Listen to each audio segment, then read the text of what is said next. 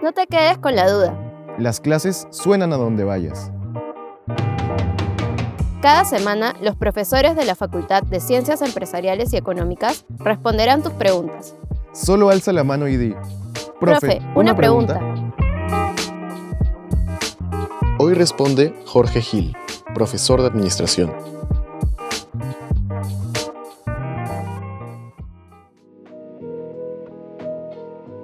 ¿Qué es la globalización?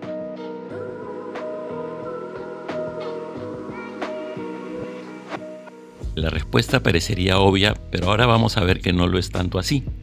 La globalización se refiere a la creciente integración de los países de todo el mundo y abarca diferentes aspectos. Yo les voy a mencionar cuatro de ellos. En primer lugar, la globalización económica, que se da especialmente a través del comercio e incluye el movimiento de mercadería de forma física o virtual. Incluye también los tratados comerciales entre los países y el flujo de dinero. El segundo ámbito de la globalización es la globalización cultural. Hace referencia a la unificación de prácticas, valores, tradiciones e incluso el acceso a las mismas marcas comerciales. Se comparte una forma de vida. Un tercer ámbito que podemos analizar es la globalización política que es un proceso por el cual se crean normas con alcance mundial. Algunos ejemplos son la Organización de las Naciones Unidas, la Organización Mundial de la Salud y la Organización de los Estados Americanos. Lo curioso que quisiera que noten es que las tres surgen después de la Segunda Guerra Mundial. Después de una gran crisis, el mundo se une más, se ponen más reglas orientadas a estrechar vínculos entre los países. Un cuarto ámbito de la globalización que podemos mencionar es la globalización tecnológica, que es la que permite gran parte que existan todas las anteriores que hemos mencionado, ya que hace que el conocimiento y la información traspasen las fronteras a una gran velocidad y cambian la manera en que las personas ven su entorno y los países interactúan constantemente a través de esta globalización tecnológica. Entonces son países, empresas, personas que están constantemente conectadas a través de la tecnología. ¿En qué etapa de este proceso estamos?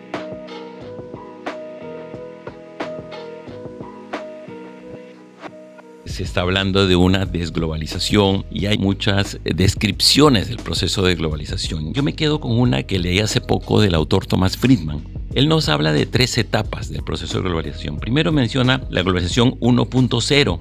Se da entre los siglos XV y XVI y fue cuando se gestó el primer comercio planetario. Y esto surgió, la primera etapa, y nos atañe mucho a los peruanos, con Portugal y España. Cruzaron el mar Atlántico y dieron origen a la primera globalización.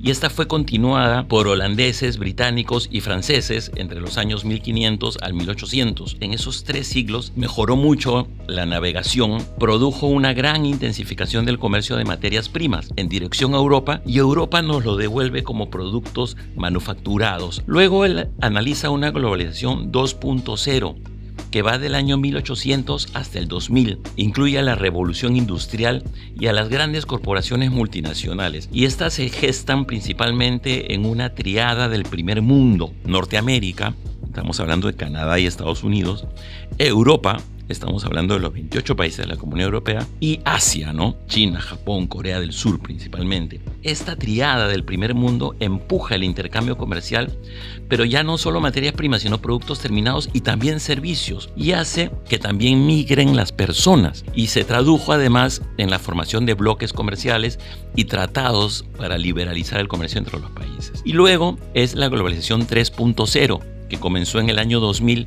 y viene hasta nuestros días, ¿no? y está caracterizada por grandes avances tecnológicos que han permitido la interconexión de todos los habitantes del planeta a través de Internet principalmente, ¿no? tanto para comunicarse como para comercializar bienes y servicios a través del e-commerce y también de los procesos de transformación digital en los que se encuentran inmersas todas las empresas inevitablemente. Con estos años difíciles, ¿Se puede acercar el fin del proceso de globalización? La globalización ya ha superado grandes crisis y siempre ha tenido detractores. Sin embargo, la tendencia de la globalización persiste a pesar de las dos guerras mundiales de la Primera Guerra Mundial, de la Segunda Guerra Mundial, en la que murieron millones de personas y los países se aislaron y se enfrentaron unos a otros la globalización sobrevivió esto, ¿no? Pero también ha sobrevivido a la Guerra Fría, que ha sido más reciente, las últimas décadas del siglo pasado, y también ha sobrevivido a pandemias y epidemias como la gripe española de 1918, el SARS en 2003, el virus H1N1 y más recientemente el ébola. La globalización persistirá porque sus motores permanecen intactos. Los países siguen necesitando bienes y servicios de unos y otros como lo han hecho durante miles de años. Algunos estados seguirán necesitando recursos naturales, otros necesitarán capacidades, aptitudes y capitales escasos dentro de sus propias fronteras. Siempre se van a necesitar los países unos a otros y necesitarán comerciar. Lo han hecho durante gran parte de la historia. Como futuros ejecutivos, ¿cómo podemos adaptarnos a estos cambios?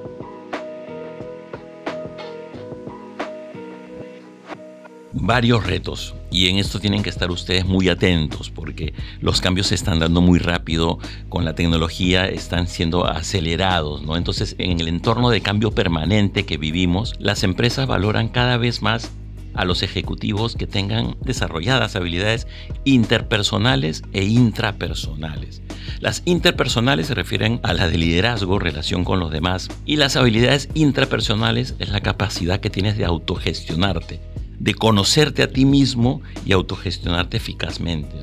En cuanto al proceso de globalización, debemos considerar que la gestión de las empresas tiene siempre como guía o punto de partida la formulación de un plan estratégico o un plan de negocios que incluye analizar los entornos. Y esto se hace a dos niveles hay un macroentorno de la globalización que incluye ámbitos políticos, económicos, sociales, tecnológicos y legales y se analizan las variables dentro de cada uno de estos entornos. Pero también hay un microentorno referido a los aspectos o elementos relacionados en forma permanente con la empresa, lo que influye directamente en sus operaciones diarias, ¿no? como son los clientes, proveedores y competidores. Entonces, debieran los ejecutivos del futuro o, actuales diseñar mecanismos para que esta información fluya o les llegue de manera permanente y óptima. ¿no? Los ejecutivos del futuro tienen que estar muy empapados de la tecnología, muy familiarizados con la tecnología y es parte del proceso de globalización también. Lo interesante, lo rico de la época actual es que tecnología y globalización van de la mano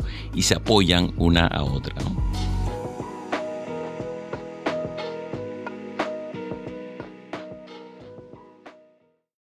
Si quieres que tu pregunta aparezca en un nuevo episodio, escríbenos al correo eventosfacultadcee.ulima.edu.pe.